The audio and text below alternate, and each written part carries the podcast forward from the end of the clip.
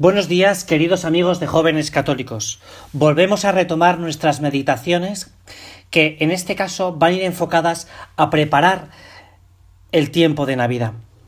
Un tiempo muy entrañable para cada uno de nosotros, porque nos vamos a encontrar, como dice la fe cristiana, no con una idea, sino con una persona que además es un niño, un niño recién nacido, un niño que vive en el Evangelio.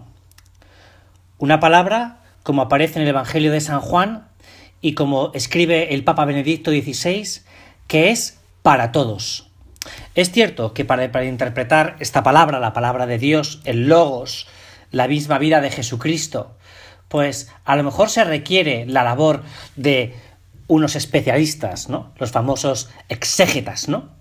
Pero no hay que olvidar que el Evangelio como dice el Papa emérito, el Papa bávaro, el Papa alemán, eh, que ya utilizó en su predicación unas palabras de San Agustín, está hecho para todos. Decía este Papa que del arroyo, del manantial, bebe el pequeño conejo y el gran asno, y cada uno puede saciar su sed. Y decía, es así, tanto el conejo como el asno beben, y cada uno recibe la cantidad correcta de agua para poder apagar su sed.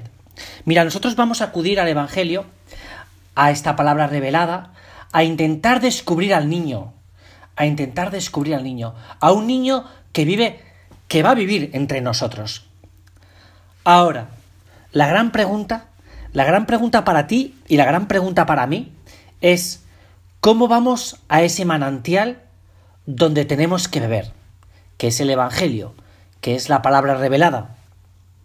Realmente no es difícil responder a esa pregunta, ya que nos la ha respondido él mismo cuando se encuentra con aquella mujer a la que le pide de beber.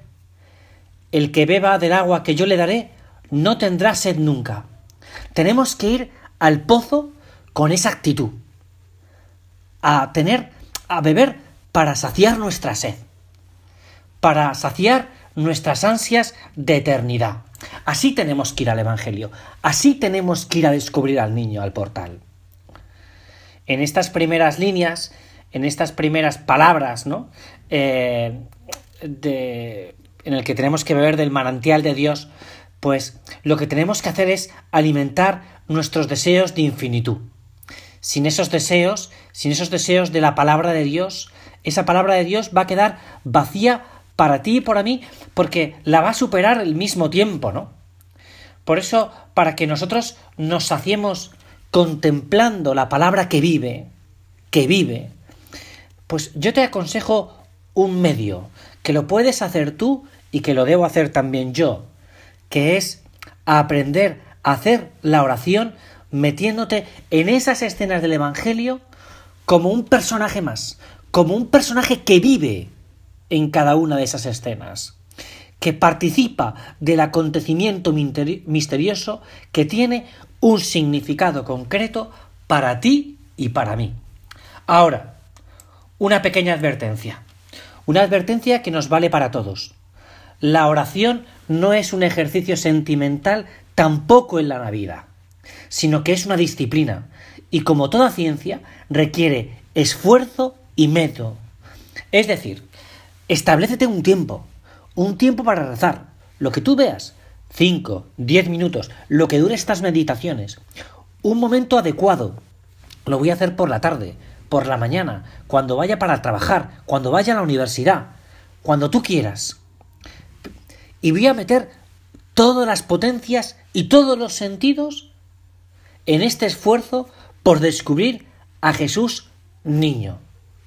Nosotros hemos elegido para ver los sucesos y las palabras de este Dios vivo un modo particular, que es que Dios nos hable a cada uno de nosotros. Y para eso nos hemos, valido de los testimonios de los testigos, ahora que están tan de moda los testimonios, ¿no? Los testigos directos de la vida de Jesús, los evangelistas, los evangelistas.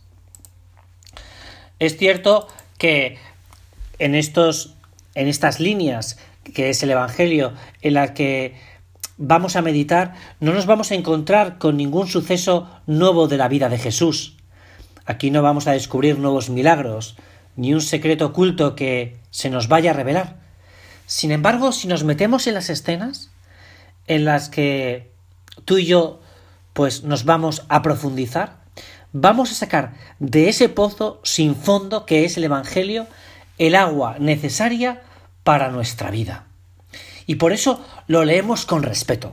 Yo hace años me acuerdo cuando contemplaba a alguna persona que le veía leer y contemplar y meditar el Evangelio, como lo hacía todos los días leyendo unos minutos de rodillas, adorando, venerando la palabra revelada. El Evangelio no es un libro de novelas, no es una novela de aventuras, ni la biografía de un personaje épico, sino que es la vida del mismo Jesús, que es verdadero Dios y verdadero hombre. Como sale además en la liturgia de la vigilia pascual, es un Dios que vive, que vive. Es muy interesante porque hay un autor, un liturgista del siglo pasado, que es muy interesante, que hablaba de que había cuatro venidas en, en el nacimiento del Señor, ¿no? Una es la venida histórica, ¿no? Como es la natividad de Cristo, ¿no? Bueno, podríamos profundizar en las otras tres, no tenemos tiempo y tampoco, pero sí es interesante eso de ver que, que Dios vive. Y si no fuera suficiente eh, ese ver que Dios vive, a mí me gusta contar un cuento, un cuento en el que nos dice que Jesús ha dejado de jugar al escondite, que se ha cansado de que los hombres no le encontremos y que somos nosotros los que hemos decidido pues escondernos de Jesús.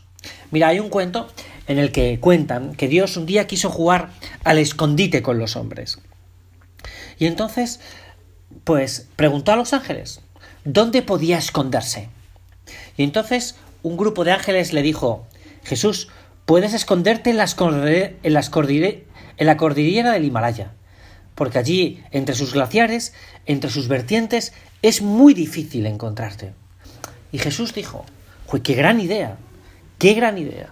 Allí seguro que no me van a encontrar nunca los hombres. Y luego eh, vino otro grupo de ángeles y le dijo a Jesús, no, no, mira, es mejor que te escondas. Tío, no me...